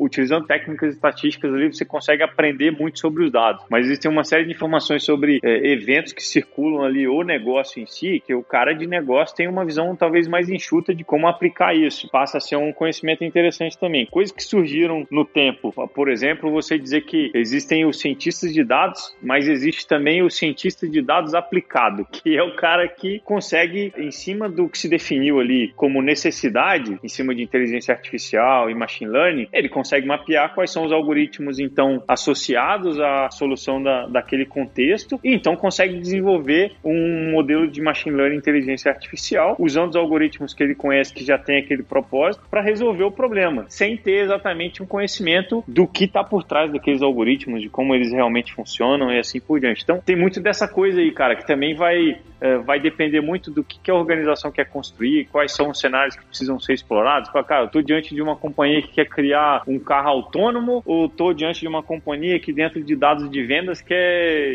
construir um, um machine learning de forecast. Então essas coisas todas vão, vão dizer o caminho que se vai. Sabe assim, é, eu, sei que eu fui super simplista, o Rob, mas assim, o, o, que eu acho assim é muito mais no sentido de, às, às vezes tem muito desenvolvedor que acha que vai se dar bem nesse ramo. E assim, entre uma pessoa que estudou modelos estocásticos e uma pessoa que estudou compilador, eu acho que a pessoa que estudou modelo estocástico é um pouco mais apropriada. Vai se dar melhor, é. Agora, DBA, infra, eu acho que é a mesma coisa. Puxa, o DBA fala, ah, vou aprender machine learning. Ah, excelente, ó. Você gosta de matemática, é o caminho. Agora, você gosta de infra, de, de disco, de, né? Eu acho que tem uma outra área que é mais a engenharia de dados e fica mais lá na, naquele ramo lá, né? De, de manutenção dos servidores, prover as infras, é, Hadoop, Spark, para equipe de cientista. Eu, eu, vejo assim essa divisão. Assim. Eu vou te dar até um exemplo que eu, eu, eu participei diretamente, dentro até do que eu descrevi aí de, de cientista de dados aplicado, um cenário que tinha um cliente que precisava de desenvolver um modelo de, de forecast. Mas, cara, se você simplesmente olha, é, e aí é, ignorando aqui a importância da solução em si para o cliente, o, a curacidade em si, mas eu preciso desenvolver uma solução para forecast. Nesse cenário, do lado do próprio cliente, entendendo as tecnologias como arquiteto cloud a gente estava ali oferecendo para tratar machine learning, uh, a gente teve um cientista de dados aplicado que fez um modelo de forecast. Ó, é assim que, que é o modelo de forecast. Vou aplicar esses algoritmos aqui num, num cenário de forecast e cheguei no resultado. A acuracidade não ficou tão ruim, não é um negócio é, tão descartável. Então, excelente, cara. Ó, vou, eu vou aplicar esse algoritmo aqui na ponta. Do outro lado, a gente tinha um cientista de dados por formação mesmo, então um cara que já vinha desde as origens lá de estudos sobre data mining, etc. O cara consolidou uma carreira inteira em cima disso. E apesar de uh, data mining uh, também ter uma, uma linha, uma divisão ali muito sensível sobre até onde eu estou trabalhando com data mining e, e para onde passou a ser machine learning. Então, mas só para simplificar, um cara que consolidou a carreira dele inteira sobre isso, o cara criou em cima de cinco abordagens diferentes o modelo de forecast que ele entendeu que era o melhor para aquele cenário de negócio, para uma estimativa em cima de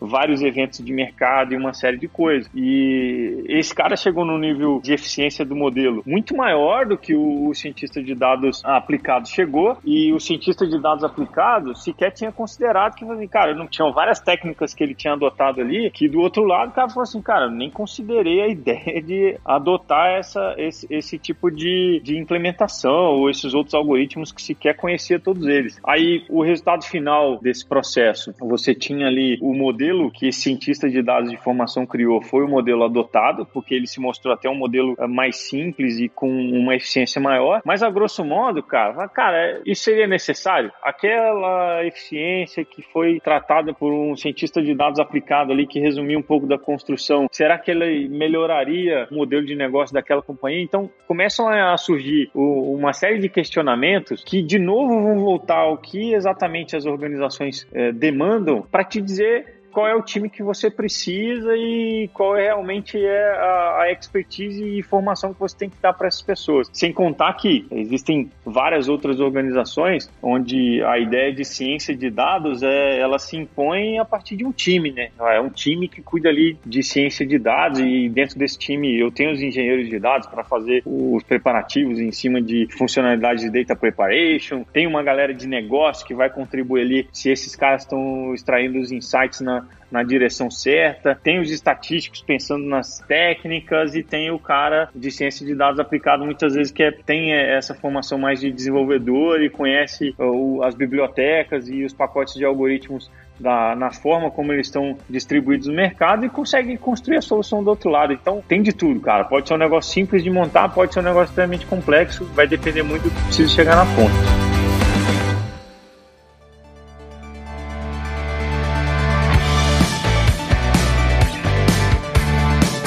Queria partir para as o papo é excelente, o assunto é gigantesco, né? Então, já fica assim o convite pra gente fazer novos episódios mais focados. Você vai editar e vai ficar 15 minutos. Aham. tá bom. Não, não vai, cara. Esse vai ser o episódio mais longo da história. E, ô Gafa, eu quero fazer um pedido aqui, cara, na frente de todo mundo, pra, antes da gente fazer as considerações finais. Eu queria que você contasse aquela história, aquela história icônica que você tava viajando um dia, te chamaram às pressas num cliente bem grande e que você olhou a tela da Matrix assim e você falou: Ah, o problema tá ali. Não, você não dá pra contar, né? Não, você pode, você pode generalizar. Você não precisa falar o nome. Eu posso contar do café. Então conta do café. A do café, então tá bom. Não, eu tava numa, numa instituição financeira, né, bem grande, aí deu um problema, assim... Bom, eu trabalhava no suporte, SQL Server tal, só com situações críticas, só pra dar o contexto. E sempre pegava esses chamados de, de noite, madrugada, e ia ajudar, né? Pegava voo de última hora, então eu fui nessa instituição financeira, cheguei lá acho que por volta das 11 da noite, aí comecei a ver o problema tal, e olha, olha, o SQL, puxa, o SQL não processa, e o que que aconteceu, e, enfim. E aí eu sentei lá na mesa e um monte de gente ficou em volta. Não sei se eu já te contei essa história. Ficou um monte de gente foi em volta, inclusive o CIO dessa instituição, e é uma instituição bem grande, na verdade, viu?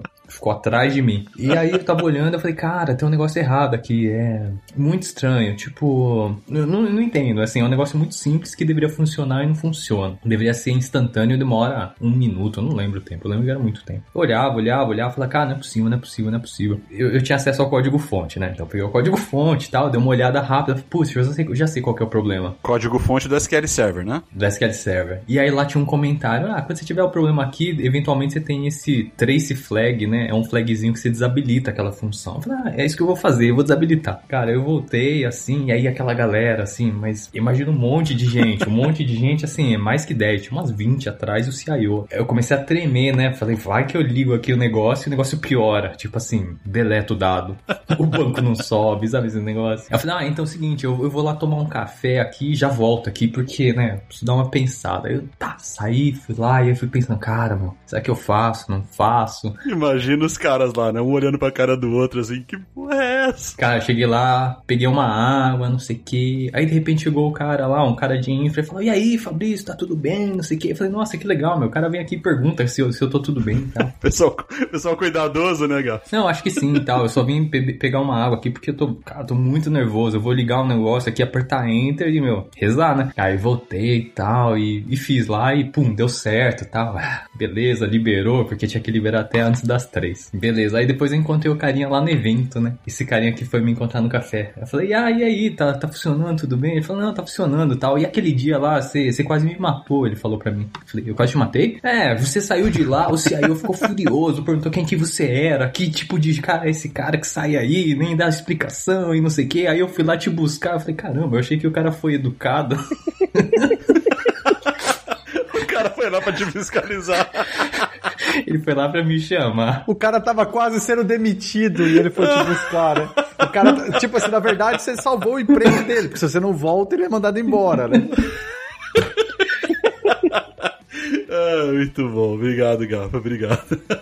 Vamos lá, pessoal. Considerações finais. Robert, vamos lá que eu posso te dizer de considerações finais, cara? Eu acho que não termina aqui, meu. Eu acho que tem muito, muito assunto que a gente abordou e são assuntos que não são tão simples. A gente tentou simplificar aqui uh, o máximo e ainda assim algumas coisas podem ter ficado complexas. Eu acho que a gente tem assunto aí para muitos outros dias, cara. Então. Combinado, já tá fechado. Tem a vontade aí de sugerir outras conversas. Eu acho que cabe falar muito de muitas das coisas que a gente falou aqui. A gente simplificou bastante. Tem muitos outros conceitos envolvidos aí nessas esteiras de Data and Analytics que a gente sequer passou por eles aqui, camada de cache, Elasticsearch e, e outras tecnologias que têm essa finalidade também aí para acelerar várias outras abordagens de cenários, data virtualization, tem uma, cara, tem uma infinidade de outros assuntos que a gente pode comentar, conceitos de mercado, gravidade de dados, enfim, cara, assim, é, é, fico à disposição aí para quem quiser discutir um pouco de cada coisa, falar um pouco mais especificamente de tecnologia também, olhando aí Google, outros players também. E é isso, meu caro. Segue o jogo. Tá fechado. Não sei quanto é o Lázaro, mas por mim já tá fechado. Já vamos marcar a próxima gravação aí. Não, tá,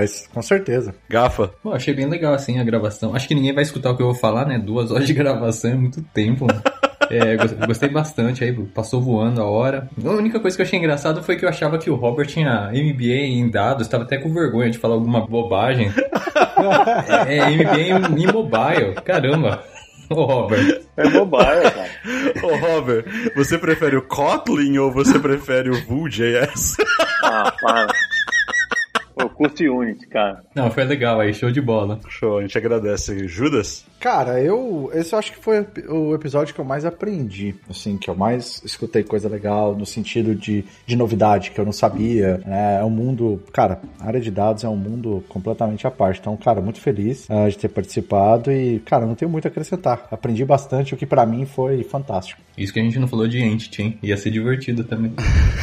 pois é, na próxima a gente tem que falar de ORM. É, tem que falar de ORM e do desenvolvedor preguiçoso. Do meu lado, eu também, assim, eu só tenho a agradecer vocês dois. Eu, eu, sempre aprendo muito das conversas que eu tenho com vocês. E, puxa, guys, só de vocês terem aí disposto aí, né, duas horas do tempo de vocês, né, uma noite para estar tá fazendo, poxa, sem palavras para agradecer. Espero que quem ouviu tenha aproveitado muito, né, porque são duas pessoas que conhecem muito desse universo. E eu, eu tô ansioso já para gravar os próximos. Vamos pensar numa. Vamos quebrar esses tópicos mais avançados em episódios separados, que a gente pode dar uma profundidade maior em cada um deles. E tem muita coisa pra gente falar ainda aí pra frente. Essa é a vantagem, né? A gente fala um assunto e ele vai desmembrando em 300 outros. Pode pedir para não cair na, na máxima do, do desenvolvedor e entender qual é a necessidade do cara de negócio sozinho, né, cara? Você pode colocar sugestão de pauta para a comunidade também. Quem tá acompanhando aí pode sugerir o que quer ouvir. Isso aí, isso aí. Vai lá no site e manda lá a sugestão, cara. Pessoal, muito obrigado mais uma vez e para quem teve a paciência de ficar com a gente até agora, valeu e, e até a próxima.